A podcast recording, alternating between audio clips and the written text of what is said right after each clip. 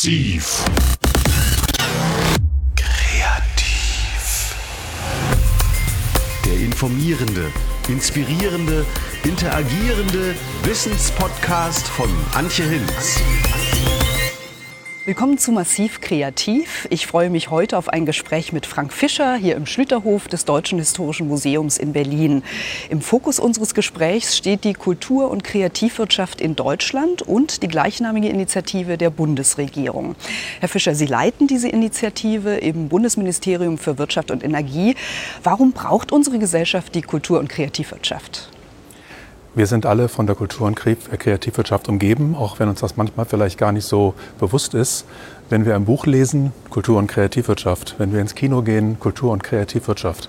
Wenn wir Musik hören, Kultur- und Kreativwirtschaft. Und wenn wir Videospiele spielen, auch Kultur- und Kreativwirtschaft. Das heißt, wir sind irgendwie alle in irgendeiner Art und Weise mit der Kultur- und Kreativwirtschaft verbunden.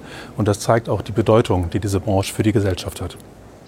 Die Initiative Kultur- und Kreativwirtschaft der Bundesregierung wurde im Jahr 2007 gegründet. Mit welchem Ziel? Die Initiative verfolgt verschiedene Ziele. Wir wollen die Zukunftsperspektiven der Kultur- und Kreativwirtschaft stärken. Wir wollen die Wettbewerbsfähigkeit der Branche steigern. Und ganz wichtig, wir wollen, dass der Kultur- und Kreativwirtschaft dieselbe Bedeutung zuteil wird, wie sie bereits andere große Wirtschaftsbranchen erfahren. Und in diesem äh, Zusammenhang ist uns besonders wichtig, der Branche Gesicht und Gewicht zu geben. Die Branche hat sich bis vor kurzem noch gar nicht als eigene Branche verstanden. Ähm, das liegt so ein bisschen an der Heterogenität der Teilmärkte der Kultur- und Kreativwirtschaft. Und ich glaube, dass durch diesen Oberbegriff ähm, aber auch durch die Initiative der Bundesregierung es gelungen ist, da ein Dach drauf zu machen und dieser Branche einen Rahmen zu geben, damit sie auch als Branche sichtbar wird. Sie sagten die Teilmärkte. Können Sie noch mal kurz umreißen, welche das sind? Teilmärkte sind zum Beispiel die Games-Industrie, äh, die Designwirtschaft, die Musik, der Film, Kommunikation, ähm, alles das verstehen wir unter der Kultur- und Kreativwirtschaft, aber viele andere Teilbranchen auch dazu. Mhm. Also Branchen, die auch sehr unterschiedlich genau, funktionieren. Genau, die unterschiedlich funktionieren und die auch unterschiedlich organisiert sind. Das macht die Sache schwierig, aber auch spannend. Acht Jahre sind nun seit Gründung dieser Initiative vergangen. Welche wichtigen Meilensteine hat denn die Bundesinitiative Kultur- und Kreativwirtschaft seitdem setzen können? Ich kann hier vielleicht zwei exemplarisch nennen. Wir haben damals mit der ähm, Gründung dieser Initiative parallel ähm, das Kompetenzzentrum Kultur- und Kreativwirtschaft des Bundes errichtet. Das Kompetenzzentrum hat acht Regionalbüros in den Ländern und wir bieten in den Ländern ähm, Orientierungsberatungen an. Orientierungsberatungen für junge, kreativ schaffende Kreativunternehmer, die mit ihrer Geschäftsidee so langsam die ersten Schritte in die Selbstständigkeit machen. Hier hat es in den vergangenen Jahren über 13.000 Orientierungsberatungen gegeben. Und das zeigt, wie hoch der Bedarf ist. Das zeigt aber auch, dass wir da richtig angesetzt haben mit dem richtigen Modell. Und ähm, es freut mich sehr, dass in den letzten Jahren auch die Länder hier eigene Strukturen geschaffen haben. Die Länder haben zum Teil eigene Kompetenzzentren errichtet. Die Länder bieten überwiegend mittlerweile eigene Orientierungsberatungen an. Das zeigt, dass die Impulsfunktion, die Impulswirkung des Bundes gewirkt hat. Und das ist, glaube ich, ein erfolgreicher Weg. Und ich kann die Länder nur ermuntern, so weiterzugehen. Was heißt denn Orientierungsberatung? Mit welchen Fragen kommen die Kreativen dann in diese regionalen Büros? Die Fragen sind genauso vielschichtig wie die Branchen selber. Ähm, das ist äh, völlig unterschiedlich. Es geht oftmals darum, ähm, Fragen nach geeigneten Finanzierungsprogrammen. Es geht darum, Ansprechpartner zu finden. Es geht darum, weiter verwiesen zu werden zu regionalen Ansprechpartnern bei der regionalen Wirtschaftsförderung, in Ministerien, in Verbänden. Es geht um, um Bürokratie, es geht um Urheberrecht, es geht um Steuern. Also alles das, was so einem jungen Gründer so auf dem Herzen liegt. Wie stark ist denn die Kultur- und Kreativbranche im Vergleich zu anderen Wirtschaftsbranchen? Also nehmen wir mal die Automobilindustrie oder die Chemieindustrie. Wie bewegt sich die Kultur- und Kreativbranche da dazwischen? Die Kultur- und Kreativwirtschaft hat für unsere Volkswirtschaft eine ganz grundlegende und sehr wichtige Bedeutung. Von der Bruttowertschöpfung her ist die Kultur- und Kreativwirtschaft auf jeden Fall vergleichbar mit anderen großen Branchen wie die Automobilindustrie und wie die chemische Industrie. Ähm, hier vielleicht noch mal den Hinweis auf den Monitoring-Bericht äh, der Bundesregierung.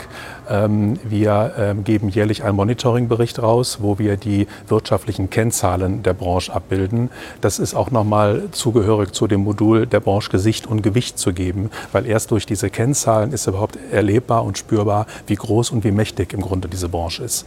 Nach den Zahlen des Monitoringsberichts 2013 hat die Branche einen Gesamtumsatz gemacht von 145 Milliarden Euro. Es gibt mehr als eine Million Beschäftigte in der Kultur- und Kreativwirtschaft, davon ca. 790.000 sozialversicherungspflichtig Beschäftigte und äh, ungefähr 250.000 Unternehmen.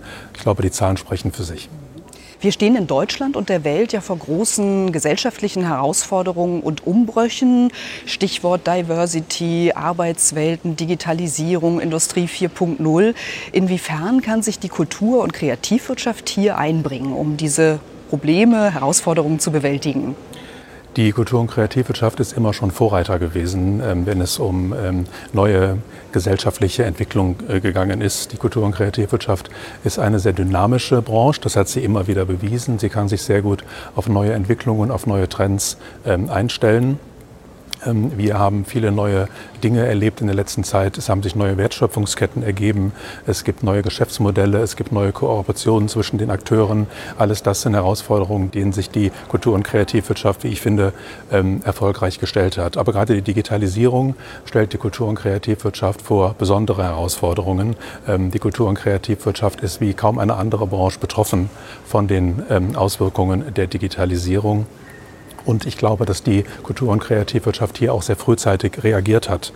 Äh, wenn Sie sich anschauen, der Content aus der Kultur- und Kreativwirtschaft, äh, Literatur, Musik, Filme, all das ist mittlerweile im Netz abrufbar und auch im Netz konsumierbar. Das heißt, hier hat sich die Kultur- und Kreativwirtschaft auch schon sehr früh überlegen müssen, welche neuen Nutzer- und Erlösmodelle gibt es. Deutschland ist ja eine Industrienation, also dieser Slogan Made in Germany, dem begegnet man auch hier im Deutschen Historischen Museum, wo wir das Interview führen, thematisch vielen Objekten.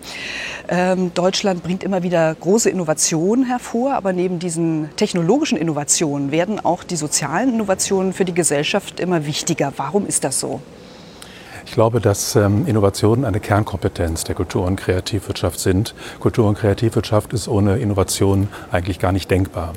Der Output an kreativwirtschaftlichen Innovationen zeigt sich zum Beispiel bei der Entwicklung und Umsetzung von neuen Prozessen, von neuen Produkten, aber auch von neuen Dienstleistungen. Das Problem, was wir haben, ist, dass der Wert von kreativwirtschaftlichen Innovationen oft nicht so sichtbar ist. Das liegt sicherlich daran, dass hier ähm, Messkriterien fehlen, was die Ausgaben anbetrifft für Forschung und Entwicklung, aber auch was die Zahl der Patentanmeldungen anbetrifft. Ähm, es darf aber nicht übersehen werden, ähm, dass die kreativwirtschaftlichen Innovationen sehr häufig gerade erst den Nährboden bieten für Innovationen in ganz anderen Bereichen.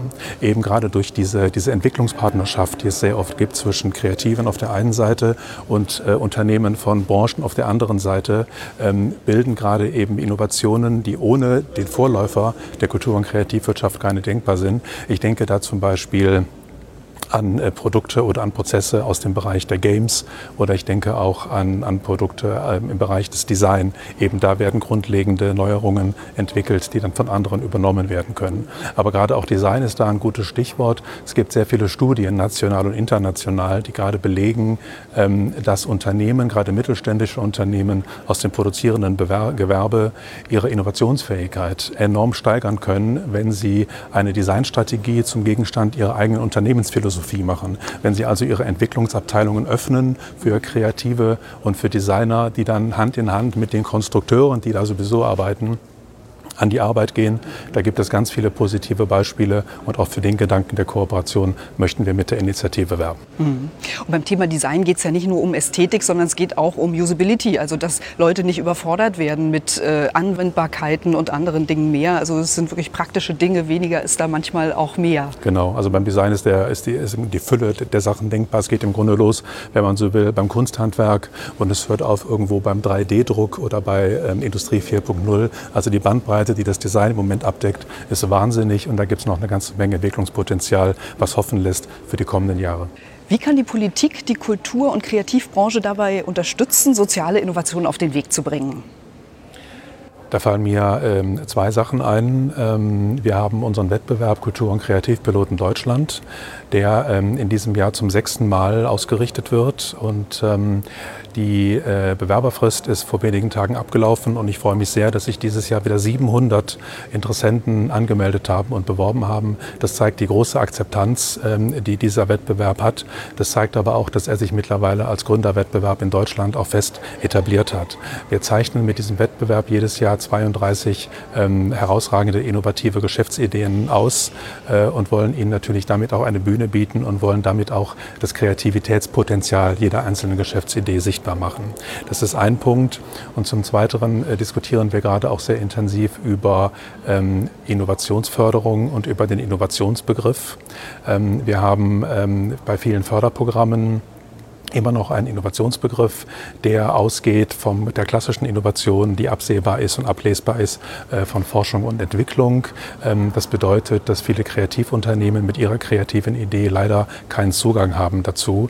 Wir diskutieren gerade, wie man diesen Innovationsbegriff möglicherweise neu definieren kann und welche Folgen das haben kann, auch für den Zugang von Kreativschaffenden auf bereits bestehende Förderprogramme.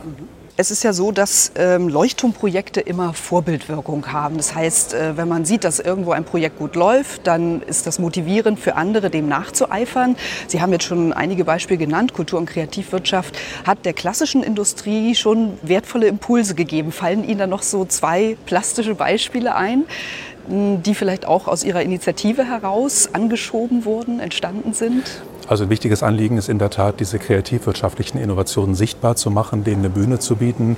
Und mir fällt da ein ganz gutes Beispiel eigentlich ein. Es gibt einen Unternehmer, der stellt ähm, Insektenschutzmittel her. Und dieser Unternehmer hat sich mit zwei Konzeptkünstlern zusammengetan und die haben sich gemeinsam überlegt, wie können wir Lebens- und Schutzräume für Insekten schaffen.